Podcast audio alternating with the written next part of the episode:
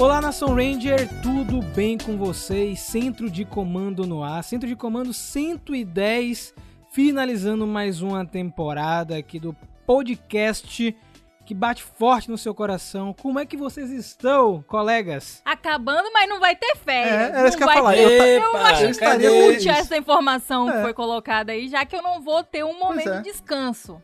A Ana tá certo, eu concordo aí com a relatora, faço minhas palavras também, porque a última da temporada, como é que vocês estão? Eu estaria muito feliz se eu soubesse que a liberdade Eu tá pra cantar péssima. aí. Mas não tô feliz agora. Eu quero saber quando a gente vai ter nosso descanso merecido aí, ô. ô Em breve, Patrão. em breve, em breve, em Em breve. breve, cara, Em que breve, empregador é, esse, senhor de gente? engenho, não é? Rafa, você olha, vai gente, eu processado. seguinte, quando a empresa realmente firmar e tiver escritório, pessoa física e puder estar empregando as pessoas, Vai quem vai falir ser a empregadora sou eu. Porque É, teria que ser sem Ana. condições Rafa ser patrão. Ele não, ele não nasceu pra ser patrão. ele vai falir só de processo trabalhista, né? É isso, tem que moral. chamar um RH É. aí competente, aí É o Lucas vai fazer essa parte desse. aí pra gente meter um processo, hein, Rafa? Gente, que negócio. Eu até fiquei sem graça nesse Mas é pra ficar mesmo. Que amigo. ficar mesmo, é pra ficar. Receba, Não é pra Lucas, constranger como é que é? Tem que constranger, exatamente. Cobrança vexatória de descanso aqui. Pra finalizar a temporada, tinha que ter um tema bacana, trazer algo que tá, tava lá atrás, mas que tem uma importância muito grande nos quadrinhos, né, Fred? dois algos aí, na verdade, né? A gente. Acaba que a gente fala bastante sobre o que tá acontecendo corrente nos quadrinhos, né? As sagas vigentes, mas a Boom, ela. Agora não tem feito tanto porque não tem mais os anuais, né? Mas vira e mexe sai aqueles compilados caríssimos de 200, 300 reais, às vezes até mais. E aí eles vêm sempre com aquelas histórias extras, né? E hoje a gente pegou pra realizar duas, que é a From Here to Despair e também a What is Worth to You, né? O que vale pra você, que é a, a história aí do nosso casal favorito do universo expandido, Remy e Ari. Exatamente. Rafael, Ana, Fred e Lucas, onde é que eu encontro essas histórias? Então, a primeira história que o Fred falou saiu originalmente do ano 1 Deluxe de 2017, mas depois foi relançada no compilado Lost Chronicles Volume 2. Já a outra história, essa de Beyond the Grid, no momento só pode ser encontrada no encadernado de Beyond the Grid Deluxe, Aí mata. lançado em 2020. Mas essa história tem review machuca. lá no canal, quando inclusive né, não tem o review com a história do Jason, que inclusive tem um rapaz que tá aqui no Um programa rapaz? de hoje que disse que ia revisar essa história lá no canal. Né? Eita. Eu não lembro dessa, não. Eu lembro da do... Tome. Eu não lembro Fui não. eu, foi eu que falei, pô. Não, porque geralmente sou eu, mas eu não lembro. Ó, eu lembro que é da do, do Ninja e do Coisa, Centurião que eu revisei, mas não lembrava que tinha prometido essa, não. Mas eu faço mas- também. Se tem o Ninja, eu faço. Pronto. Então, em breve vai ter esse lá no canal também pra vocês verem algumas coisas, algumas páginas e tal, mais comentários do Fred. Mas antes de embarcarmos nessa aventura ao passado, tem aquele momento, né? É aquele momento que também é no passado, né? A pessoa mandou a carta, agora a gente tá fazendo semana sim, Ah, semana rapaz, não, bom então vocês têm mais viu? tempo, é óbvio. Vocês têm Exatamente. mais tempo ainda pra mandar o conteúdo de vocês aí pra gente. Então bora, Lucas, pra contar o que rolou Não, hoje na história das não, cartas? não. Mentira, vamos.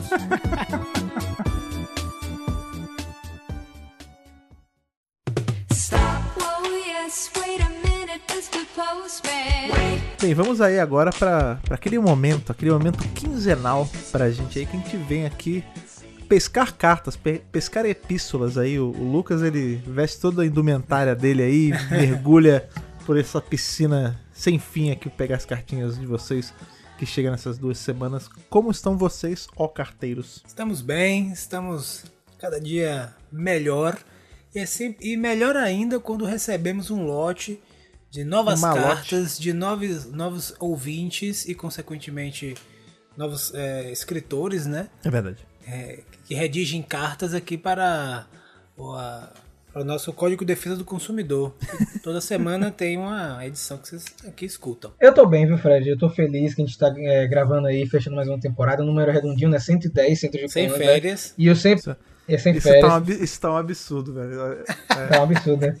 Ah, Mas, falando sério, uma coisa Não, eu que. tô falando sério. Eu sei que isso é sério. Eu sei. Eu sabia que você ia falar isso. Mas estamos aí há mais de 100 edições trazendo conteúdo de Power Rangers. É verdade. Você, você que chegou no Mega Power anos atrás dizendo que a gente não ia ter conteúdo. Olha só, estamos aí com um canal, podcast, site. E a gente não sabe mais o que vai ter futuramente. Pode ter mais coisa, viu? Lucas, você que é o homem das cartas, por favor, me escolham aí, na moral. Vou pegar essa aqui que tá na beirolazinha aqui da nossa piscina atômica. Na beirola. Já tá saindo a quininha. Toma aqui. Minha. Opa, essa aqui é referente à edição 109 do Centro de Comando, que foi aquela das adaptações. Né? Muita gente estava comentando, inclusive, no Twitter, não foi, Fred? A galera Sim, interagindo sim. bastante com a gente. Esse tema é muito legal, cara. Já tinha um tempo que eu falava que a gente tinha que voltar, porque a gente, a gente já fez Agora a gente tem que fazer um só sobre isso, É, né? Tem que ser um só sobre isso. É muito gostoso ficar pensando nesses poréns, né? O pessoal empolga. E ele botou assim: uma pequena ideia de adaptação e minha experiência com a franquia. Bom dia, boa tarde e boa noite, grande me- grandes mestres do centro de comando. Eu me chamo Lucas Osaki, sou de 99 e moro em Cipé Guarulhos. Seu xará aí, Lucas. Olha aí. Então, ent- pô, ele quer. O cara nem vai falar a idade, ele quer que a gente faça a conta. Aí você me complica. Deixa eu ver. 9 anos mais novo que eu, 31, 22. Olha aí. Cadê a matemática, 22 Fred? anos. Ele botou assim: ó. Matemática, 22 anos. Eu já havia escrito uma cartinha pra vocês há muito tempo, sendo uma das pessoas que sugeriu um centro de comando sobre fanficarem uma adaptação. E não é que aconteceu? Olha aí. Olha só. Antes de contar minha ideia, queria contar um pouco da minha relação com Power Rangers, que começou no país de origem da versão japonesa. Sim, meus caros, eu nasci no país do, so- do Tokusatsu. Apesar de ter desaprendido muito a falar japonês. Acho que vou precisar do curso do Ricardo Cruz. Eu quero meu link de afiliado do curso de Ricardo É, de Cruz, Ricardo, é né? verdade. É verdade. Eu, eu aceito a minha parte do link de afiliado como desconto na matrícula, que eu quero fazer esse curso também. Lembro que na época de Shinken eu assistia a abertura e ficava pensando na próxima versão de Power Rangers. Desde novo, eu amava assistir nossos heróis coloridos através de VHS e CDs, que eram gravações dos episódios passados pela Jetix e Fox Kids, que a gente comprava em um mercado brasileiro que havia perto de casa. Nossa, Eu não tinha esse mercado, nossa, que coisa boa. isso interessante né? Porque quando. Quem foi? Foi. Acho que foi o próprio Ricardo Cruz que falou isso quando. O Ricardo Cruz. Foi o próprio Ricardo quando ele veio aqui gravar com a gente. É estranho, né? Falar nome e sobrenome. É, e aí ele falou que no- lá atrás, lá no começão, tipo, quando ele começou a consumir. Também, é, a gente sabe, aqui no Brasil era assim, né? Que tinha que ir naquelas locadoras na Liberdade e tal, pra pegar as fitas de Sim. Super Sentai. E lá era o contrário, né? Ele tava no Japão e pegava a fita brasileira de coisa de Power Ranger. Que interessante, né? Agora, veja um negócio interessante aqui para deixar registrado no centro de comando. O Adriano, que gravou com a gente o Conexões, ele quer gravar uma segunda edição, falou comigo, contando sobre essa parte de resgate de séries de Tokusatsu aqui no Brasil. Bacana. Porque o Adriano, ele, ele foi uma das pessoas que ajudaram a encontrar as dublagens, né? Muita dublagem que tem na internet é por conta do Adriano, das séries que passaram na época da Manchete. Então, só reforçando aí, Adriano, você em breve aparece aqui de novo. Ele botou assim, uma das temporadas que eu mais gostava era o Resgate, principalmente por aquela música de abertura marcante demais. Porém, isso mudou quando minha mãe me deu um CD novo, sem imagem, apenas escrito Power Rangers com canetinha. Eu estava pirando, achando que talvez fosse mais episódio de resgate, até que me deparei com uma abertura completamente nova, começando com Power Rangers Roar. Sim, meus amigos, era Dino Trovão, eu encontrei o Morphin da minha infância. Eu lembro de ficar na frente da TV fingindo ser um Ranger Verde junto com eles, atuando como se eu fizesse parte da equipe e que minhas ações influenciavam nos episódios. Inclusive, meus olhos eram aquele parasauro. Enfim, uma criança feliz. Olha só o Lucas aí. O Dino Trovão é uma temporada muito marcante aqui no Brasil, né? Sim, é, é o que a gente fala, né? Parece que. Parece não, né? A- o dono da franquia na época geralmente traz uma temporada de, de dinossauro porque ela vai ser tipo a- o novo Mary Morphin de uma geração, né? Isso. E foi, É né. Fred? A gente vendo aqui- a gente tá vendo isso de novo agora, né, com, com Dino Fury. Pra terminar minha cartinha, minha ideia de adaptação. Eu quero mestrar um RPG de Power Rangers com meus amigos. Inclusive, eu quero muito é, aquele sistema oficial pra eu usar e adaptar algumas coisas. Então, eu decidi usar Duodia como base e ainda estou no procedimento de adaptar a história. Ah, Lucas, é pra você, ó. De um Lucas Tá pra outro. de Lucas pra outro, pô. Pois é, eu vou, participar, vou jogar também. Você tem o Lucas que não gosta de Duodia e o Lucas que gosta, É. né? Então, tipo, é. São versões espelhadas, né? Minha ideia é usar elementos tribais e místicos e que os Megazords são como se fossem totens. Basta assistir a cena de transformação do Mecha, quando empilhado fica idêntico a um totem animal. ser. E os Zords são chamados de Zords totem animal, que possuem espíritos animais semelhantes à força animal, que agem como bicho mesmo. E ele continua assim, ó. A adaptação da Terra de Zilland começaria com alienígenas semelhantes a animais vindo para a Terra após uma guerra, vilões da temporada, se hospedando em uma floresta onde havia indígenas, havendo uma miscigenação, tanto de cultura quanto de espécie, criando também híbridos e assim criando uma cidade escondida, semelhante a Wakanda, protegida por tecnologia e magia. Interessante o Lucas falar isso, Fred, porque a gente já tinha comentado antes desse conceito do Safe Raven que de World poderia ser uma parada meio Wakanda também, né? Acho que a gente comentou aqui no podcast. Enfim, desculpa a Bíblia, mas eu queria muito contar tudo isso. Espero que vocês leiam essa cartinha. Eu amo vocês do Mega Power e eu desejo muitos anos incríveis pela frente. Vocês merecem que o poder os proteja. Muito obrigado, Lucas, de verdade. Valeu. De nada. Bom e-mail, bom e-mail. Ô, Lucas do Mega Power, você pode puxar só mais E uma é o cartinha rapaz dele é do Mega Power também, cara. Aí vocês É, vão né? Pegar. Power. Essa tava presa naquele ralo lateral da piscina que. É. Olha. ele faz a, a reutilização da, Ah, do líquido, suga, né? né? Isso, aí ela Aquele que tava a gente, presa a ali. encosta assim pra sugar, né? Isso. Toma esse aqui, ó. Ma- Manda aí, Lucas. Receba. Opa!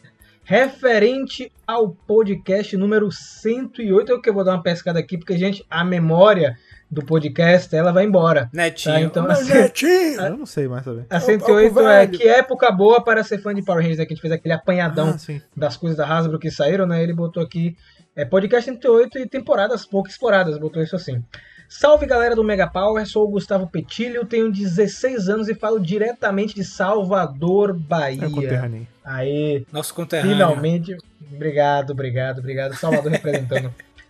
Acompanho os conteúdos de vocês desde 2017 e eu fico muito feliz de ver o canal crescendo e evoluindo cada vez, cada vez mais. Muito feliz de saber disso, que é a galera que chegou na época do filme, não é não, gente? É Nesse 2000. esse período aí. É, Sim. 2017 chegou, pegou uma época boa, cara. Você tá fazendo bastante coisa. É, época boa. Foi um ano bacana, foi bem interessante. Rafael prejudicado É. com o filme. Nós assistimos a cabine do filme Depois antes. Foi muito cinema, bom. não foi? É.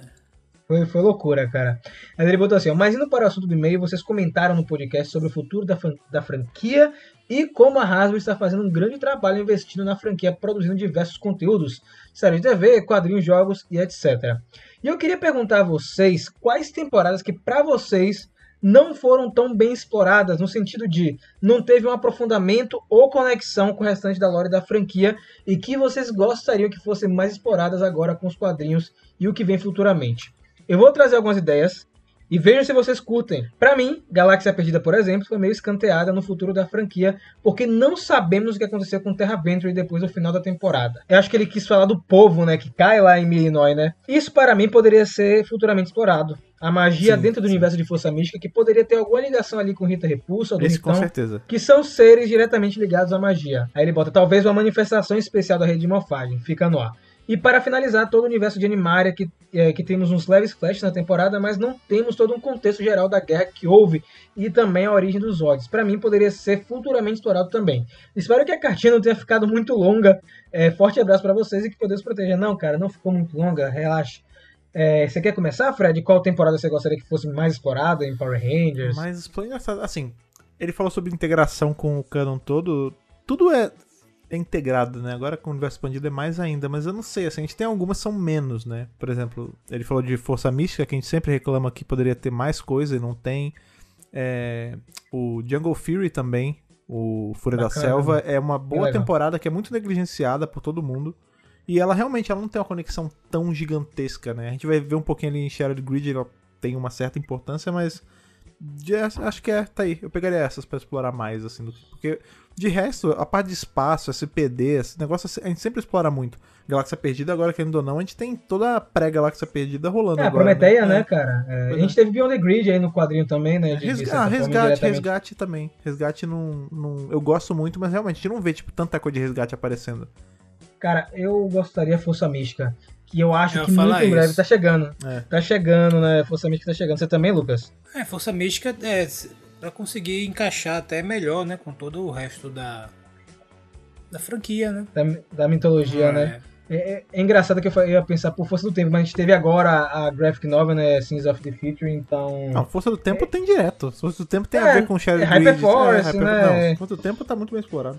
Eu acho que falta mexer mais nessas temporadas que tem abordagem de conteúdos voltados mais a magia, místico, né? Como ele falou, Força Animal. Você falou, né, Fred? Fúria da Selva também, né? Então, essas temporadas seriam legais para explorar mais um pouco aquilo ali, porque às vezes é, é bacana a gente sair um pouco dessa pegada de espaço e, e enveredar por outro, outro caminho. Ah, não, que é né? uma que eu sempre falo, a gente quase não tem. É Alien Rangers, cara. A gente mexe Sim, muito com espaço e a pô, Kitar velho. tá esquecidaço no churrasco. Anos. velho. rolar. Você acha que, mas você acha que essa não tá perto de ser explorada, não, Fred? Sendo honesto aí. Eu não, eu não acho. Eu tenho vontade, mas eu acho que eles vão simplesmente deixar passar também. Porque é sempre assim. Poxa. A Kitar é sempre. Às vezes, quando eles lembram, eles mencionam alguma coisa. Mas a gente não tem nada tão concreto. Tipo, a gente não sabe os ance- é, tipo, as histórias pré e pós o que a gente vê. Nada. A Kitar só tá lá. Mas então fica aí, segura isso aqui, você pode ser um assunto para um outro podcast, inclusive uma edição dedicada a isso aí. Porque agora é o momento de voltarmos no tempo nos quadrinhos de Power Rangers, não é mesmo? Na verdade, falar aí de duas histórias que aconteceram ali em paralelo com coisas que a gente leu. Olha que aí. tem uma baita importância aí, a gente nem tava olhando. Então bora, Lucas, na- pegar essa carona na cauda do cometa? Let's move!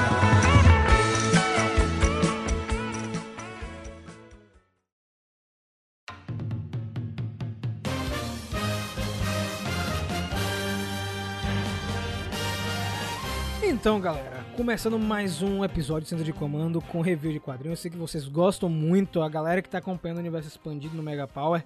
Inclusive, Fred, recentemente a gente tem recebido umas mensagens lá no canal, né, nas redes sociais, de pessoas que estavam afastadas é, com a franquia, assistiram Dino Fury, viram o lance dos mestres falando o que é isso, e foram procurar no quadrinho.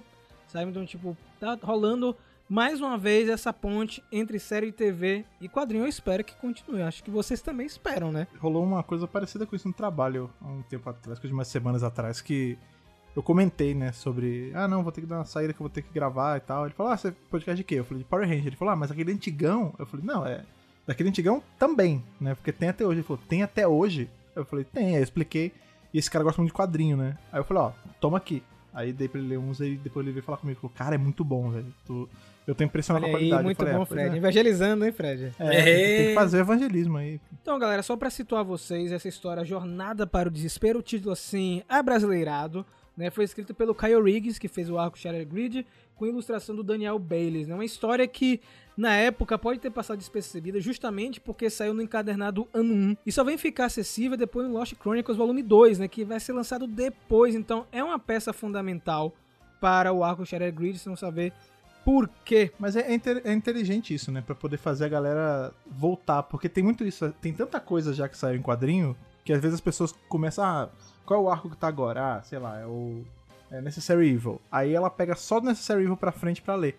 Quando sai um quadrinho desse do nada, depois de uma saga antiga, a pessoa ela fica se sente meio que na obrigação de voltar e ler também.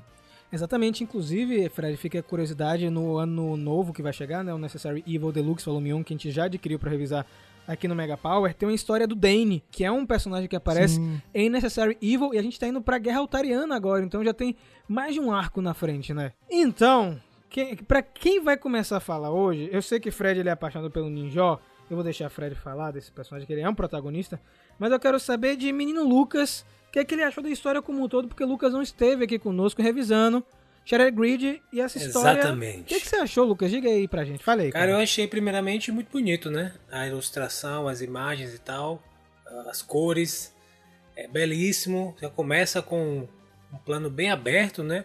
Com duas dunas assim de pedra eh, fazendo a referência. Ele dá um aberto, depois fecha mais. Achei isso interessante. Que ele manteve essa. Ele poderia ter não ter se preocupado com isso, né? Mas ele se preocupa- você vê o nível de detalhe que ele está se preocupando ali. Aí tem um templo meio feudal japonês, assim, né? E aí tem o Ninja dentro. Cara, eu achei no, no geral, na história, eu achei bem surpreendente, assim. Gostei do tom. Achei que tem um tom de mistério, de perseverança, né? Pra você. E tem aquela. É como se tivesse aqueles. Eu não lembro qual filme que tinha, mas que é como se fosse o trial, né? Aquela, aquela prova pra você se. é, dizer que você é digno e, e, e vale, né? E vale a pena e tal. O que faz o link até com outra história que nós vamos falar depois, né? Olha Você aí. vê que até nisso É, acertamos. olha. Então eu achei bem interessante, cara. Eu, eu fico, fiquei interessado até de dar um pulo lá pra ver o Shattered Grid todo, né? Como vocês mencionaram. Aí, e o poder. E poder verificar, porque acho que tem um ganchinho mesmo, tem um, um, um snackzinho pra você ficar é, naquela onda. E, é claro, vai sempre bom ver quem? O Ninjó, né, cara? O Ninjó blazer no início ali totalmente. né? Não, bom. você é otário. Você ir sacaneando com o Ser Jason. aí menino, quando, é. é pra você ver, a para... o, que, o que que o cara tava querendo? Ele tava querendo que você desse pra ruim. Como diz aqui na Bahia. tá? Você só consegue avançar quando você dá. Quando ele deu pra ruim, ele falou: peraí, peraí. E você, Fred? Fred. Ninja, como sempre, muito bem escrito nos quadros. Eu gosto disso, porque acaba que a gente tem na, na série de TV, né? Toda essa, coisa em volta que Ninja é um cara sinistro, lendário pra caramba, não sei o quê. Só que a gente não vê muito toda essa lendarice dele, né? Ele aparece um pouquinho, faz um negócio e some. Aqui a gente sente mesmo que ele tem essa esse lance de ser um guardião e ele fica. Você vê que tem, né, por ser desenho, o Jason tá indo lá e tá tentando chegar no castelo e o castelo vai sumindo, né? Tipo, ele. Faz tipo o teleporte expulso, do Goku, é né? Ele, ele é expulso, ele some e vai pra outro canto e tal.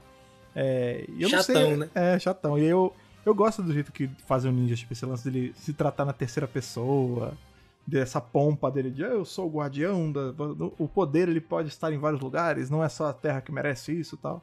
E pra ir instigando o Jason, né? É bem legal. Agora vem cá, Fred, por que nessa história o Jason tá atrás da luz branca? Isso não tem nada a ver com os eventos da série de TV, né, velho? Isso foi um negócio que na época, quando eu li a primeira vez, eu fiquei, caraca, que sinistro. E agora, quando eu fui reler, eu já tinha ido pra algum canto esquecido da minha mente, você sabe como é que é, né? Depois de um tempo vai pra.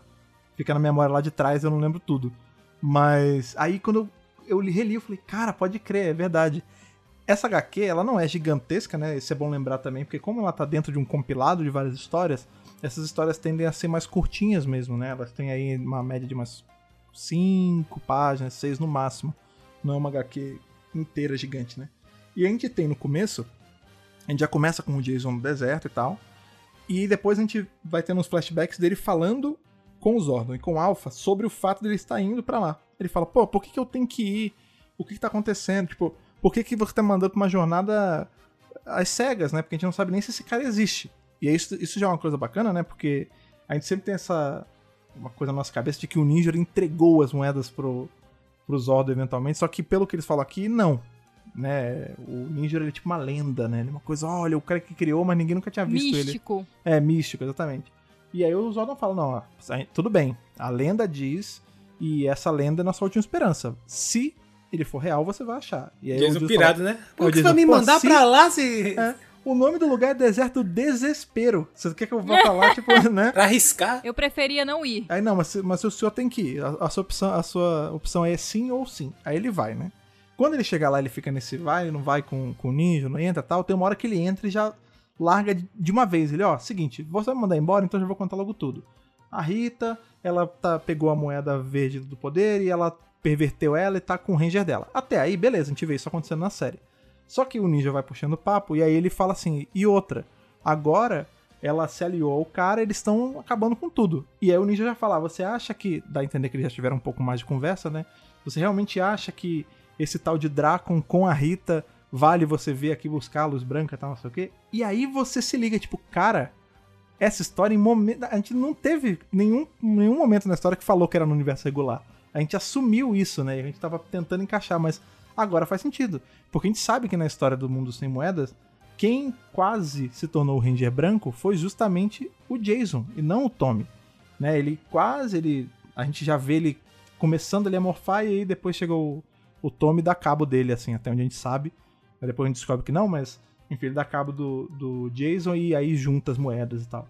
Mas aqui a gente vê essa quest do Jason buscando as moe a moeda branca do Tigre. Esse é o Jason prejudicado de Draco New Down, né, gente? Esse é o, lembrar. é, esse é o, o Jason ainda não prejudicado. Ele, aqui ainda tá mais ou menos normal, né? Vamos lembrar que ele foi torturado um tempo, né? Lá É, com o Dragon. Bastante tempo, né? Pois é. É, é, é que ele ficou prejudicado, né? E eu acho assim, demorou demais. Era pra ele ter virado o Ranger branco aí, e Sim. aí só que, enfim, né? A gente sabe que o Dragon, com sua faquinha mágica, saiu cortando todo mundo e sobrou pra Jason, coitado. Pois é, e é maneiro que a gente vê que ele, é, nas poucas páginas, é ele fazendo essa quest de buscar a, a tal luz branca, né? E aí o ele chega, né? Ele enfrenta aqueles mesmos espíritos que a gente vê que eventualmente vão guardar o Draco naquele universo todo vazio dele, né? Que é o, o tigre e a, o falcão, a águia, enfim.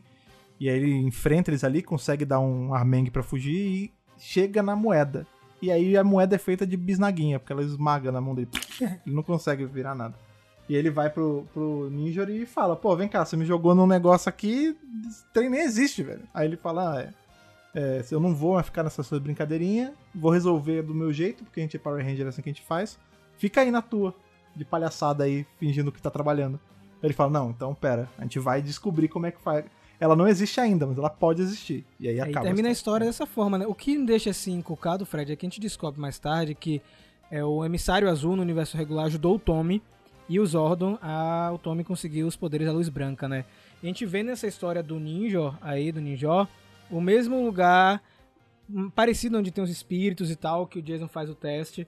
E aí me faz pensar que, na verdade, esse poder da luz branca não foi criado pelo Ninja. Nessa época, quando ele escreveu essa história, ainda não estava é, pavimentado que o emissário azul ia ser o responsável por ajudar Zordon a entregar esse poder. Nessa história, nesse quadrinho aí, é uma parada muito mais mística, né? É, mas veja, na- desde a série, na verdade, a gente sabe que não foi o Ninja, né? A- o poder do Ranger branco foi engenhado, né? Na série a gente vê. Sim, a, gente, sim. a gente já não tinha o elemento do emissário, né? Mas na série a gente vê que Alpha e Zordon estão literalmente, tipo, trabalhando em colocar o poder. Você vê o. A gente não sabe o que é o Tom ainda, mas deitado lá e eles mexendo na roupa. Então foi assim, é algo que. Eu, assim como o Ninja ele foi uma lenda por muito tempo, a luz branca também era uma lenda até pro Ninja. E aí no nosso universo regular, né, o, teve a interferência aí do emissário, em que ele deve ter ensinado, ó, beleza, a lenda existe, mas para vocês acessarem isso, vocês precisam puxar essas cordas aqui e misturar esses elementos aqui. E aí eles fazem, mas nunca foi o Ninja, assim, desde os anos 90 a gente sabe que não. Agora eu vou falar uma coisa que eu senti nesse quadrinho, nessa história. Eu queria saber se vocês tiverem essa mesma percepção. Eu fiquei muito triste porque essa história te dá um pouquinho de esperança pro universo do Sem Moeda, né? De que vai dar tudo certo, de que eles vão derrotar Lord Dragon, então tem esperança. A gente sabe que não vai rolar, né? Ó, eu, sinceramente, assim, fico feliz de ver que o Jason não desiste nunca, né? Isso é uma coisa que. Eu fico pensando, talvez se fosse outro Ranger, será que teria essa mesma perseverança, né? De, tipo, tendo, sendo jogado e voltando, jogado e voltando, jogado e voltando.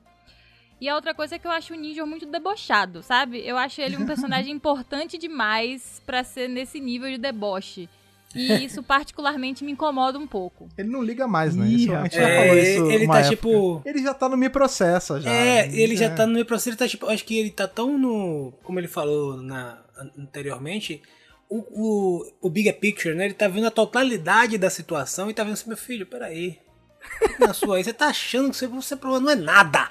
Negócio, olha aí, ele tá vendo um negócio que ainda vai, que ainda- a gente ainda vai ler. Quer dizer, o Ninja, na verdade, ele sabe todas as histórias que ainda não foram contadas pela Boom. O que Ana falou tem razão, assim, ele, ele é. No, no português bendito, ele é um escroto porque ele quer, né? Tipo, Pode ser ele também. quer ser, ele quer ser uma pessoa inconveniente ali e, tipo, fazer o caminho mais difícil pro Jason. E eles mantiveram isso, né, Fred, da série de TV, É, fizeram isso no é quadrinho. assim, né? Mas eu acho que isso tem o lance dele ser, tipo, milenário, ele já não ligar mais, tipo, ele já deve ter É, visto muita mais coisa. velho né? é, né? Pois é, e tem esse lance também do ser humano, velho, tipo, o mundo não é a última coisa do, do universo, né? O que ele fala. O que que, por que que você acha que você na Terra, que é um planetinha lá nos confins da Via Láctea, é digno de pegar o maior poder de todos? Pô, tem problema em todo lugar, velho. Por que que você é especial? Baixa a bola, né? entendeu? É. Tem uma coisa interessante que nós, eu sempre às vezes venho batendo nessa tecla, é, é o conceito do próprio Power Rangers, o que está por trás do Power Rangers, né? Do, do conceito. É legal que Jason expõe isso na hora que tá tentando ir embora ali, que ele fala que nunca vai desistir, que ele tá lá para cumprir o papel e tal. E que os Power Rangers é justamente essa, esse elemento, esse contrapeso entre, entre os poderosos e quem não tem poder, né? Entre quem oprime e quem é oprimido. Eu acho que o conceito ele fica mais claro ainda quando é exposto dessa forma. Então, são heróis que eles estão lá para cumprir um balanço do universo, né?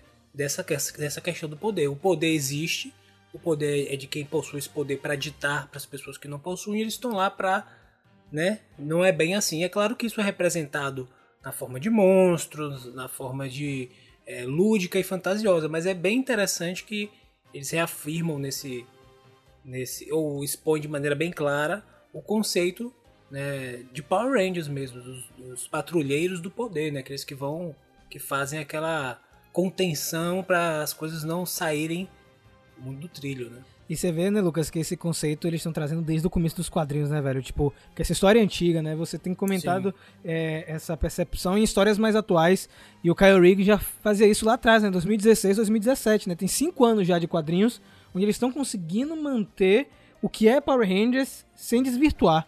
Sabe? Os quadrinhos têm um cuidado muito grande em manter a mitologia e manter o significado do que é ser Power Ranger.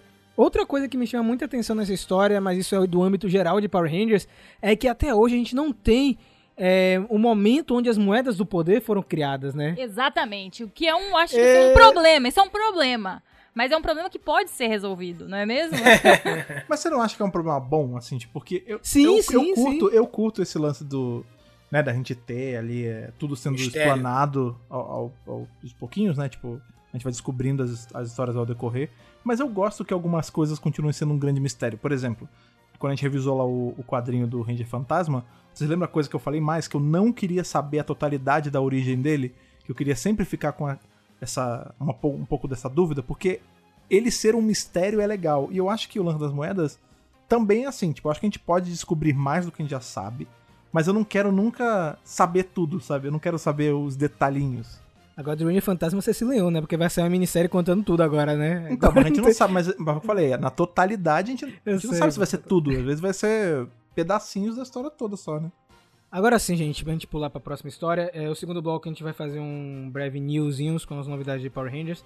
Mas antes de pular pro próximo, e aí é uma história que a Ana gosta bastante, inclusive, saldo positivo dessa mini história aí, vocês gostaram?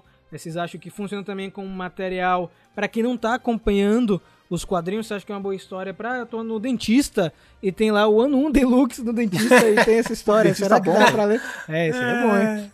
Diga aí, Lucas. Eu acho que sim, cara. Eu acho que funciona justamente pra ter esse snack, como eu comentei, comentei anteriormente, pra você ficar interessado. Ele deu é uma série de mistérios, de onde é que ele veio, é, qual é o problema. Ele dá uma noção mais ou menos do problema, mas que problema é esse gigante? Quem é Dragon? Quem foi que tá fazendo com Rita? Porque não é Tommy que tá procurando a moeda branca, né? Do, enfim, são uma série de mistérios que é, deixa ali pra gente ficar interessado, né? Pra correr atrás de outras coisas. Acho que eles fizeram isso bem. Eles deixaram a gente, quem lê, fica realmente bastante interessado. E é claro, sempre bom ver a figura do Ninjol, né, cara? Eu gosto dessa pegada que eles fazem. O, o mestre que sai, tipo assim, ele sabe tanto que você não tem noção do que ele sabe. E por isso, às vezes, você age de maneira é, childish, né? Tipo assim, parece uma criança falando. Só que ele vai te, em algum momento ele vai ele vai te mostrar realmente como é que faz. Que nem aquele a figura do mestre Miyagi lá, né? Era um pouco assim, o outro lá batendo no pé ele, calma, rapaz. Ele, Não, é fácil como eu tô falando. O cara, pô, que negócio chato. Pra que isso? No final, ele vai entender por que ele teve que passar por isso. Acho que tem um pouco desse sentimento também nesse quadrinho. E você, Ninja, digo, Fred, o que que você achou da história aí? da sua história? Cara, é, história do Ninja, né? Eu, vou, eu já começo a gostar de graça, assim. E história no mundo sem moeda. Tipo, eu- cara, são coisas que eu gosto demais, assim. Essa história é rápida, foi o que você falou, dá pra você ler numa espera de dentista, se você achar um dentista tão legal que tem esses quadrinhos lá. É, e é boa, cara, é uma história leve, tipo, é uma história que te ajuda a entender mais algumas coisas, né? O, o Ninja, ele não era outra pessoa, ele era o mesmo cara, com os mesmos, né, com a mesma índole e tudo, e aí num cenário completamente diferente como ele faria, né? Esse lance dele ser uma lenda que é o guardião de uma outra lenda, tipo, dá uma amplitude pra tudo de Power Ranger, é muito legal. E Ninjana, achou o quê? Ninjana. Rapaz, Ninjana gosta muito dessa história, porque primeiro tem Jason, e todo mundo sabe que eu sou uma fanzete de Jason, e eu não tenho vergonha de admitir. Eu acho a história toda muito, assim, impactante, principalmente a última fala do Jason, né, que coloca ali os objetivos, é, o qual... O que, que ele está fazendo, né? O que, que ele faz, o que faz um Power Ranger, pelo menos ali a equipe dele, a importância, né? Ele meio que joga a responsabilidade pra Ninja. Fala assim, meu irmão, você criou essas moedas do poder e é assim desleixado? Pelo amor de Deus. Né? E aí você coloca uma responsabilidade muito grande nele, né? Como a gente comentou aqui, teoricamente é só um adolescente, mas fala ali como uma pessoa responsável que aparenta ser muito mais madura. Então, eu gosto muito. Eu gostaria de muito ter visto Jason como o Ranger branco. Eu Sim. acho que, assim. É, As pessoas vão me matar agora, mas assim, eu acho que ele é um ser muito mais merecedor, né? Ali na- o, o caminho Worth. dele, o caminho dele, exatamente, é muito mais worth do que do que Tommy. Eu entendo que foi uma um- uma estratégia de roteiro, né, Pra manter o personagem e tal uma redenção que é bem bonita, né, com a luz branca, faz todo sentido e tal. Mas eu acho assim que o Jason como Ranger branco seria incrível e eu acho que ele super merece. Mas é isso, né, gente? O universo sem moeda, a gente sabe o que aconteceu. Muita coisa ruim aconteceu. Mas pelo menos o Jason louco está lá ainda, né? Pelo menos até onde a gente sabe. Então vamos dar um salto no tempo agora para o lançamento do Beyond the Grid Deluxe Edition de 2020.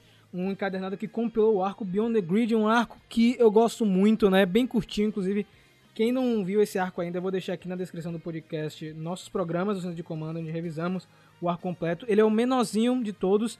Eu acho que o Eltarian War vai ser menor, tá? Mas dos que já passaram, o Beyond the Grid é o menor, então dá pra ler facilmente um arco bem sci-fi, inclusive. Antes de a gente entrar nessa história, eu vou dar só um breve passante aí para vocês entenderem, porque a gente já tem no começo da história a Elaren caindo em um planeta. Para quem não sabe, a Elaren ou Ari, ela é uma habitante do vazio, The Void, que é um espaço, um local onde a rede de morfagem foi desconectada há vários anos atrás. Né? Porque acontece que nesse lugar a gente tem um planeta feito de cristal Zel e os mestres, para proteger esse planeta das mãos erradas que, é que eles fizeram, desconectaram o universo da rede de morfagem para esconder o planeta. Nisso, esse universo começou a ruir, a morrer. É, aos poucos, planetas, tudo foram indo embora, estrelas foram destruídas. E nós tivemos nesse universo os Rangers Solares, né, que foram criados por um dos mestres. Um dos mestres, na verdade, se ofereceu para ficar nesse universo que estava desconectado, só que ele foi corrompido pelo poder e pelo mal ele acabou virando o Pretor, que é o vilão do arco Beyond the Grid e líder do Crimson Rider, que é um grupo de piratas espaciais que aparece no vazio e ele acaba matando todos os Solar Rangers. E a Elaren, ela tem esse pedaço na, na mão dela que é o Solarix, porque no passado ela acabou encontrando esse pedaço depois que ela sem querer matou um cara. Tipo, meu tio matou um cara, tá ligado? Ela sem querer se esbarrou em um, em um alienígena.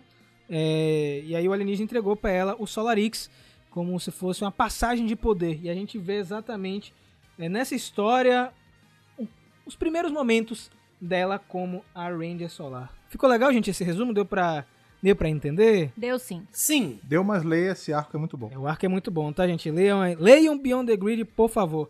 Ana, você que tá querendo fazer cosplay de uma dessas personagens, conta um pouquinho aí do início, depois Lucas e Fred complementam, porque eu já falei tanto desse arco aqui. E vai sair um vídeo, inclusive, sobre, esse, sobre a Elara em breve no Mega Power, então eu vou poupar aqui minha garganta, tá? Cara, como o Rafa falou aqui, né? Eu revisei essa história lá no canal. É uma história que eu gosto muito. É uma história curta demais para o que a gente gostaria de ver dessas duas personagens. Eu ainda torço que elas sejam mais exploradas em outras histórias, principalmente, né, com o que acontece no final dessa história, porque essa história é muito importante porque mostra assim o início ali da jornada da Elarian com o Solarix, o quão é, com medo, ela assustada ela está, fugindo, é, ela ainda tá sem confiar em ninguém, né? Ela recebeu esse poder e tudo é muito hostil nesse, nesse quadrante, nesse local que ela está. E ela conhece esse ser amoroso é, que a ajuda, né? E começa a fazer deste local onde a Remy mora um porto seguro, né? E é bem legal de ver isso, apesar de ser breve, é bem legal de ver isso. E no fim, pô, a rede de morfagem reconhece isso de uma forma belíssima e coloca a Remy como uma Solar Ranger. E aí eu pergunto pra Boom Studios, cadê? Cadê? Cadê a missão delas, as primeiras missões? E cadê o resto da equipe que a gente já sabe que tem, porque ela- elas É. aparecem pra ajudar em algum momento a Ranger Slayer e falam, não, a nossa equipe tá completa agora, cadê? Um dia vocês conhecem, né? Ainda, ainda Antes dá de- essa estigada ainda.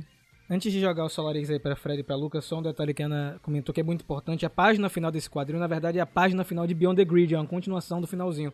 Porque essa história é como se fosse um, um flashback é, das duas. Mas e aí, Fred? Como foi revisitar esse arco aí, cara? Esse arco que é todo lilás, azul, cheio de lens flare, neon. É, eu- se ele fosse live action, ele seria do J.J. Abrams, né? Com certeza. Muito muito lens flare, né? O, eu gosto demais, cara. É, eu gosto do, do casal Ari e Remy. Tipo, eu acho que a gente deveria ver mais delas. Elas foram a. Acho que a primeira grande representação de um casal entre duas meninas na franquia, pelo menos nos últimos anos. A gente teve.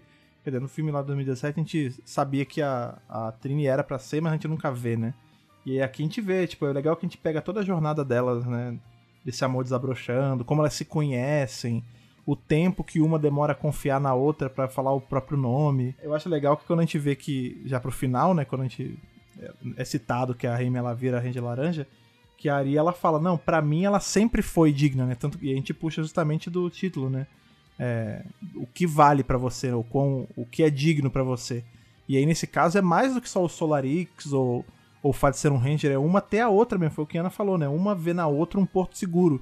Mesmo sendo as duas no meio de uma briga de, de bar ali, mesmo sendo elas indo de encontro com o pretor, que, tipo, é o déspota do lugar. Então é, é muito maneiro ver, assim, mais dessas personagens, mas concordo que a gente precisa ver mais. E outra são Rangers laranja e roxo, que é uma combinação Sim, pouquíssimo né, utilizada, eu gosto demais.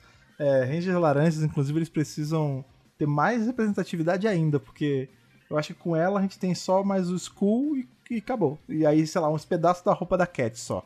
Fora isso, ninguém mais. Antes de jogar a pergunta pra Lucas, pra não esquecer, né? Essa história foi escrita pela Marguerite Bennett, que fez tudo Beyond the Grid, né? Ela fez essa história com ilustração da Valéria Favotia, acho que assim pronuncia, né? Muito bacana e colorido para Eleonora Bruni, só mulheres aí fazendo essa parte mais de design, né? As letras ficam sempre pelo Ed Duckshire, que faz praticamente tudo aí de Power Rangers. Mas, Lucas, vem cá, foi sua primeira vez vendo algo de Beyond the Grid ou você já tinha visto alguma coisa antes? Agora eu não lembro, hein? Não lembro. Mas eu gostei muito do, da história. Eu gostei também, comentando novamente a parte da ilustração, dos desenhos, etc. Cara, é interessante o quão é, de movimento passa, né? Passa muito movimento. Mesmo no- nos, nos momentos em que vezes o personagem está sentado conversando, tem tipo a relva, não sei, umas plantas, umas algas, não sei o que é isso. Ficam sempre. Parece que elas estão balançando. Você, você, olha pro quadro, você sente que aquelas, aquelas plantas ali estão balançando, os cabelos, enfim. Eu achei bem interessante elas, ela, eles, eles conseguirem passar essa sensação de movimento em todos, praticamente todos os quadros, cara. Eu achei essa sensação fluida, né? E com isso também foi bem fluido ah, o desenvolvimento desses personagens. Em poucas páginas a gente consegue ver o desenvolvimento de um relacionamento que primeiramente parte da uma pessoa que está ali é, com medo, está é uma fugitiva, está machucada. E quão importante é você ter uma pessoa disposta a ajudar, independente sem saber quem é a outra pessoa. E a Remy vai lá e ajuda ela de qualquer jeito, sem saber quem ela é, sem saber nome, sem saber o que foi que houve, o que ela fez de errado, ela ajuda. E, De bom grado, né? isso, é de bom grado, assim, e aberta, né? Ela poderia, a Remy, por exemplo, se colocou em risco para ajudar e para curar a outra, né?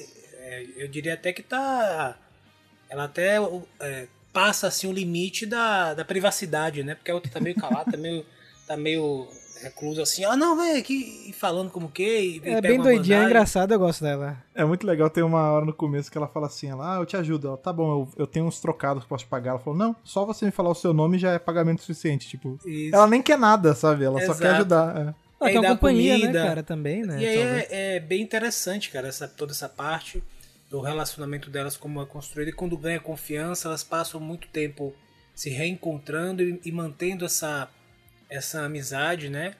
E é legal porque tem uma parte interessante que a Remy gosta de cantar e faz. Assim, tem uma parte É de humor. barda, né? É, tem uma parte de humor na, no quadril bem interessante. É bem leve, como eu falei, bem fluido.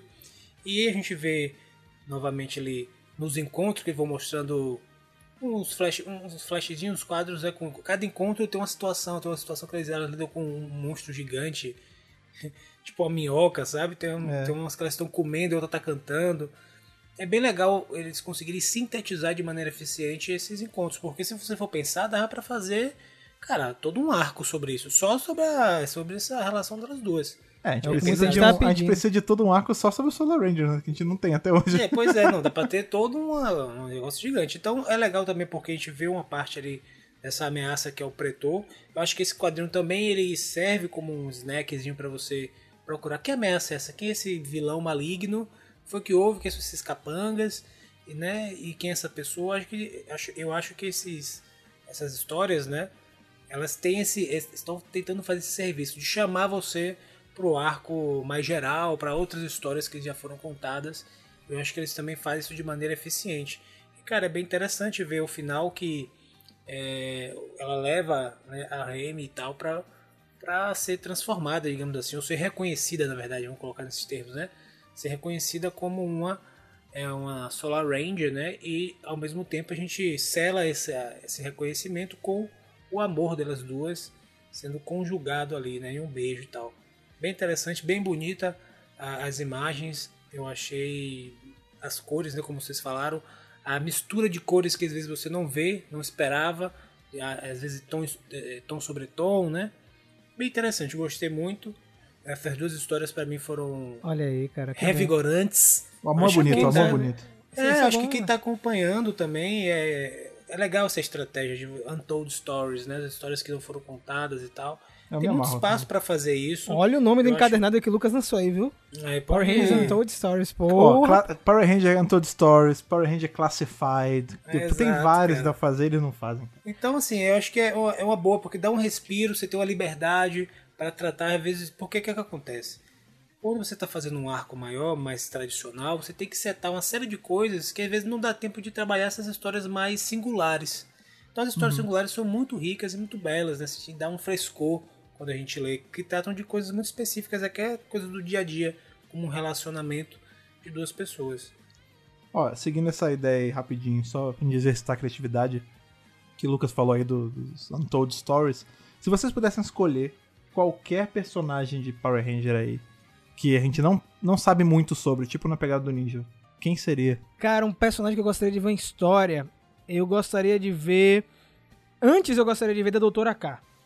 A gente tinha comentado aqui Ah, sobre o Venge. Sopa de letrinha. Hoje eu gostaria de ver como a Guerrilla Battle Force de Beast Morpher se formou. Como é que chegou Maneiro. aquele equipamento todo lá, aquelas armas dos Rangers do passado.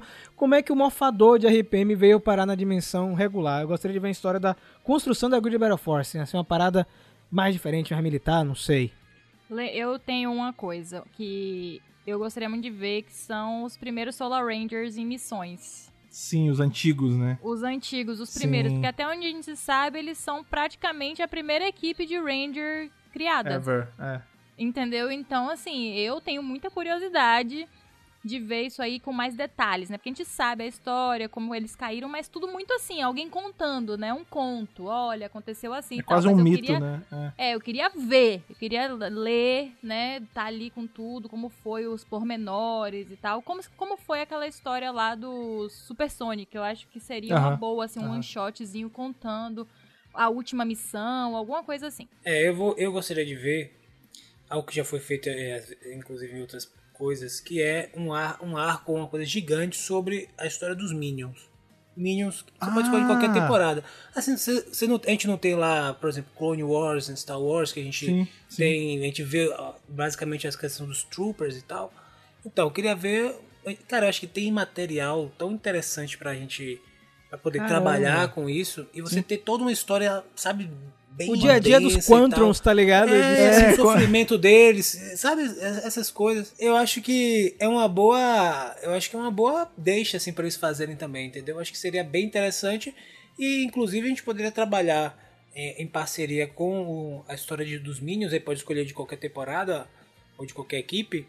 Algum, uma história de monstros também. Alguns monstros, só que ser focado bem nisso. Nesse, nessa, nessa linha de Untold Stories, onde você tem Aham. uma liberdade maior Pô, pra. Lucas, agora eu quero um infiltrado nos Quantrons lá, tá ligado? De Rangers no espaço, uma história assim, sabe, É. velho? Eu queria ver um negócio desse. Muito bom. E aí, Fred? Agora é você, cara. Ficou por um Cara, certinho, né? Receba. Se tem uma coisa, se tem uma coisa que eu. Não, eu puxei que eu quero. Eu sempre quero trazer isso à tona, eu sempre esqueço.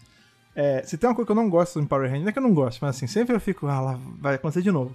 A gente pega em alguma temporada qualquer, e aí tem uma hora que aparece sempre um personagem que é o lendário fulano, com lendas em volta, e olha como ele é poderoso e tal. Aí E lendário. Três, é, aí ele aparece em três episódios e some. E depois na outra temporada ninguém fala dele. Durante a temporada ninguém mais lembra dele. É o pai E do Brody.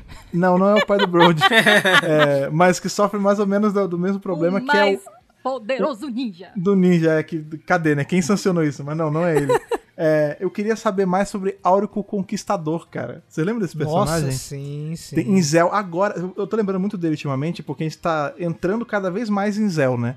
E Zell a gente tem todo, enfim, isso não é claro na temporada, né? Como em Oranger, mas cada poder meio que espelha uma civilização antiga, né? E aí, durante Zell, a gente vê que tem esse cara que é o Áurico Conquistador, que, tipo, Que some é realmente. uma lenda. É, ele some total, que ele é um tipo um tique, né? Ele é aquela cabecinha e ele vira um cara gigante. Aí ele, ele fala: Não, eu fui um guerreiro lendário, que eu destruí vários exércitos, não sei o quê. Ele ajuda em dois episódios e some total. E eu queria muito conhecer, tipo. É a mesma coisa do pai do Brody, tipo, tá bom, quem, quem foi que ele, que ele dizimou? Porque ele é o conquistador, sabe? E ele é um lance, é um personagem muito legal, porque na série a gente não vê muito isso, a gente vê isso mais no quadrinho. Ele é um personagem extremamente cinzento, porque ele não é bom, né? Ele fala, eu ajudo quem, é, tipo, quem prova que é digno da minha ajuda, porque ele é um conquistador, né? E aí, pô, mas a gente não sabe nada do cara, mas ele é muito maneiro. Talvez, Fred, nessa entrada aí de. Como eu posso dizer? De Zelda, a gente vai ter mais essa parte do Áurico, né? E também eu acho que a gente vai ter muito do Império Máquina, que a gente não conhece muito, né? Porque o Império Também. Máquina é tão temido até pelo próprio Lord Zed, né? E, tipo, é, eu quero ver muito essa parte. Promete ser uma parte até bem sci-fi também, né? Se a gente for Sim, sim. pensar por esse lado. Mas eu acho que nós tivemos duas grandes histórias, mas essa pergunta seria legal também a galera responder por cartinha favor. nas redes sociais, né? Seria legal. Antes de finalizar o programa de hoje, eu sei que a gente tá na reta final agora. é, queria só usar um breve espaço para falar sobre novidades envolvendo a marca, né? Novidades sobre Power Rangers, agora saindo um pouco de quadrinho. Eu sei que muita gente aí tava querendo muitas novidades nesse ano de 2021, né? A gente estamos já na reta final do ano. Esse podcast vai sair mais ou menos aí na terceira semana de novembro, né? Então a gente já tá quase no final de 2021. E cadê as novidades, né, gente? Eu acho que muita cadê a série, cadê a animação, cadê mais coisa? E a gente estava acompanhando recentemente, Fred, é, as várias chamadas da Hasbro, né, os quarters que chamam, né, as conferências, e eles falaram que muita coisa realmente atrasou por causa do Covid, tá, gente? Eu sei que pode parecer uma desculpa, mas é uma desculpa bem válida, né, porque atrasou Plausível, né? muita coisa, né, atrasou inclusive distribuição de produto, né, e isso também atrasou o processo criativo de muita coisa que ia sair. Mas eu vou deixar aqui pra vocês é, um evento muito importante que vai rolar no início do ano que vem, já que é a Toy Fair, né, que é a maior feira de brinquedos no mundo, que é a Comic Con da Hasbro. Né? Se a gente tem a San Diego Comic Con para os estúdios de cinema, para Hasbro o que importa é a Toy Fair, né? E a Toy Fair foi o palco de grandes revelações é, para Power Rangers. Até antes da Hasbro, né? Temporadas foram reveladas. Dino Fury foi revelado em uma Toy Fair, mas sem o título ainda. E vai ser a primeira primeiro evento presencial da Hasbro no ano que vem. Vocês estão aí com boas expectativas? Começar com o Fred, que a gente tava batendo aqui um papo com o Fred, depois joga pros os outros aí. E eu aí? quero ver Bonecos. como tá o boneco, sempre, sempre. É, mas eu quero também, querendo ou não, a Hasbro ela vai usar disso pra falar das- do material de, né, multimídia aí, TV e séries, enfim. Eu quero ver como é que tá o status das coisas, né, cara? Pelo menos não precisa me dar um trailer da animação, me dá só um shot, me dá só uma imagem, sabe? Me Uma confirma quem né, vai Fred? ser. Três linhas. O mínimo, o mínimo, só pra gente olhar e falar, Hein, tá, Fred? tá tranquilo. Olha, gente, a gente vai adaptar Shattered Grid. Pronto, acabou, não precisa falar mais nada. é só a isso, gente só falar. saber. Só é 10 segundos, né? Acaba o evento. Ou, tchau. ou se, quiser, se quiser ser mais louco ainda, é assim, vai ter um monte de brinquedo lá. Vai ter mais um Lord Dragon que eles mandam a rede enfiar, mais uma Ranger Slayer, vai ter uma porra de coisa. E aí no meio, no meio assim, solto, você vê que tem, sei lá, um, um boneco de Kira Major, assim, cinza ainda, sabe? Sem pintar. Só ali jogado no meio. Pronto. Deixa, era só isso, deixa ali. É isso que eu quero. Na verdade, vão chegar e vão falar assim: na verdade, Lucas, essa é pra você, a gente vai adaptar, adaptar de hoje, viu? Que é dos animais citados. Não, vai ter, nesse caso não vai ser nem um boneco, eles vão ver só uma camiseta Isso. com um silk, assim. Aqui no, no Ocidente vai ser assim, né? Vai ser os caras de silk e capacete. Isso. Mas vem cá, Lucas, você tá animado aí? Primeiro evento presencial da Hasbro, cara, depois de pandemia É, aí. vamos tudo. ver, né? Eu acho que é sempre bom ver novidades. Nós temos a comemoração de 30 anos, né? Isso que está se aproximando. Então, tem muitas coisas para eles Ah. anunciarem aí. Tem possíveis. Ah, vamos ver. Sempre fica na expectativa de um, um snackzinho, alguma coisinha. Ah, vamos fazer daqui a dois anos, talvez, ou daqui a ano que vem, uma animação, bonecos novos, enfim, mostrar coisas novas pra gente ficar é, alimentado, digamos assim, né? Essa- essas convenções, essas feiras, esses pronunciamentos têm esse, esse poder, poder, né? né? A gente fica, ah, meu irmão, e aí? lá, Loucos. tá, tá, tá.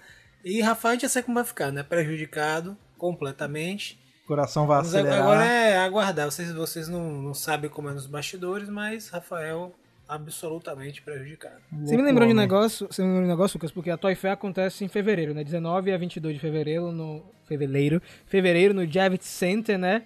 É, como eu falei, lá foi palco de revelação, inclusive a Line Collection foi revelada nesse evento, né? Só que em 2021, o Lucas me lembrou, vai acontecer na semana de lançamento desse programa a Brand License na Europa, né? Vai ser o primeiro evento presencial da Hasbro, eu falei esse, mas tipo, o da Brand, ele é, mas não é, né? Porque o evento da Toy Fair é um evento mesmo, é uma feira, é, que abre para outras pessoas, não só para licenciadores, empresas e tal, mas nós temos a Brand License que vai ser um pouco menor. É né, só mais a Hasbro- pra, ela é mais pra investidor mesmo, né? Bem É, pra é. pessoa normal. é. E esse ano, Fred, eu achei muito bacana que o tema da license é Supercharging Our Histories, tá ligado? Supercarregando nossas histórias, né? É, a Hasbro, ela comentou no release que saiu desse evento, que acontece entre os dias 17 e 19 de novembro, que por meio, é, por conta da pandemia atrasou muita coisa, mas agora eles vão dar uma abordagem mais agressiva nas marcas. Né? Então, é, eles, eles vão traba- trabalhar com um negócio que eles chamam 360 com as marcas, né? Vão é, rede social, é, streaming, on demand, tudo. Tudo mais. Tudo eu mais, só não, né? A única coisa que eu não esperaria tanto, assim, não que não vai ter nada, eu acho que vai ter alguma coisa. Mas eu não acredito que o foco da Hasbro na Sim. License X vai ser Power Ranger. Provavelmente, pelo o que eu conheço de público britânico, vai ser Transformers. Transformers é muito forte lá no Reino Unido. É, é Então talvez seja sim. mais pra essa linha. Mas Power Ranger hoje em dia tá ficando cada vez mais global, né? Vai saber. O bacana é quando saiu uma publicação sobre isso, né? Eles listaram as marcas que vão estar, vão ter praticamente todas a Hasbro, Baby Alive, Caverna Dragão, G.I. Joe, Magic, Monopoly, Pony, Nerf, Peppa Pig, Power Rangers, filme, um bocado de coisa, Transformers. Saiu um livretinho onde tem um pedaço de Power Rangers e tem uma declaração do Jonathan Twister dizendo que ele continua trabalhando com o universo compartilhado de animações, filmes e séries. Isso é muito bacana. Continua rolando isso. E também nesse, nesse comunicado tem outras duas coisas bacanas. Uma não tem nada a ver com Power Rangers, Ana vai gostar bastante, que ela já surtou. A primeira coisa é que em 2023, gente, são 30 anos de Power Rangers, mas são 100 anos de Hasbro. Então vai ser um ano bem pesado de novidade, né? Bem pesado com muita coisa. E Ana ficou contente porque eles vão fazer o Open Vault, abrindo o baú e vão ressuscitar algumas marcas. A gente já comentou isso aqui no centro de comando. É Jen vai voltar. isso. Ana que, que acendeu essa chama, pô. Fui eu. Era Ele, a. Hasbro escutou o nosso podcast, escutou as reclamações e falou: não, pelo amor de Deus, vamos. Essa menina não para, vamos, vamos, reativar essa marca aqui. E eu já tô nervosa. Agora, assim, antes de falar sobre isso, interessante, né, que Power Ranger vai sempre fazer aniversário junto com a Hasbro, né? É Todas verdade. as datas importantes. Muito bom, isso é um Fechadas. bom sinal. Mas falando um pouco de Jen, né, um pouco off-topic aqui, é, eu já tô assim, eu já tô me colocando porque se esse negócio sair e vier alguma coisa pro Brasil, eu já quero ser a representante oficial de Jen. Até Não, porque mas, ó, já quando- quando fizemos uma falando- ação, né? Quando eu tô falando que, que fizeram por causa de. Ana, se vocês voltarem aí pro nosso centro de comando Conexões com a Hasbro, a gente tem Ana falando pro pessoal da Cobrando. Hasbro. Vocês têm que faz, trazer Jen de volta lá. Exatamente. Aí, exatamente. coincidentemente, voltou. Ah, amigo. Será que é aqui, ó. coincidência? Coincidência? Acho que não, hein? Acho que não. Ei, ei, ei. Mas repare, olha só. Repare, como o Lucas falou, eu e Lucas fizemos juntos aí nossa ação pro Mega Hero com a coleção inteira da maquiagem da Jam pela água de cheiro. Inclusive, o pessoal da Hasbro Brasil não sabia na época. Eles falaram, nossa, Sim. você viu que saiu a coleção? Eu, Como assim você viu? Eu vi, Fui fiz eu. uma Fui eu ação, que fui fiz. eu que fiz. e assim, assim, eu, eu já falei, quando saiu essa notícia, eu já tô aqui meio Se alucinada tremendo. tremendo, assim, totalmente alucinada, porque eu tenho vários cosplays de Jen, né, pra fazer. E agora todos têm que ficar pronto para 2023. Porque quando eles falaram assim, ah, a gente queria, mas a gente queria a outra personagem. Eu tenho. Ah, mas tem a que fazer as Misfits, Tenho né? todas, eu tenho to É, eu vou fazer as Mischiefs todas, entendeu? Todas, todas, todas. Agora, As desajustadas. Eu adorava essa dublagem antiga. esse 2023 vai ser bom porque olha só, Fred, 100 anos de, de. Hasbro, Sim. 30 de Power Rangers, 30 de Magic, 40 anos de Little Pony e um que o Lucas gosta bastante, 25 anos de Furby, né, Lucas? Você gosta de... É, o Exatamente. Furby. Mas olha só, gente, sem, brincadeira. 40 de Little Pony, 30 de Power Rangers, 30 de Magic, 100 de Hasbro, né? São marcas muito fortes. Eu quero ver, a Hasbro vai dar conta de todas. Ó, Eu, achei tô interessante aqui que no, no negócio de aniversário, eles colocaram a marca antiga de Power Rangers. Né? É, o logo Interessante isso. Sim, o logo antigo, verdade. Teoria total minha. As teorias da, da empresa, né? Como é 100 anos, a gente sabe que né, vai voltar um monte de coisa. Tá voltando Micronauta, tá voltando um porra de coisa. Eles vão anunciar alguma ação de crossover entre tudo. Porque eu lembro que teve algum ano que era aniversário das marcas e teve um, um crossover entre G.I. Joe e Transformers há muito tempo atrás. Acho que na na época que saiu pela Rapaz, Marvel, é não me provável, né? Porque 100 anos é uma marca. Pois é, retada, 100 anos né, é muito redondo. Eles estão trazendo franquia do que tava engavetado aí há décadas. A Jeans Holograma, o Pony, o Furby. Porra, pra eles colocarem tudo no mesmo, uma história tipo Hasbro verso assim, nem que seja uma coisa completamente fora de todos os canos, só pra ser um encontrão, não, não custa não, cara. E ano que vem, é, pra gente finalizar o programa de hoje, só deixar aqui registrado que a gente vai comemorar, Lucas, pra você, os 70 anos de cabeça de batata aqui no centro de comando. Exatamente, Tá. que é É, um fazer presente. o É um personagem. cartoffel tag. Exatamente. É um boneco importantíssimo aí na história dos brinquedos.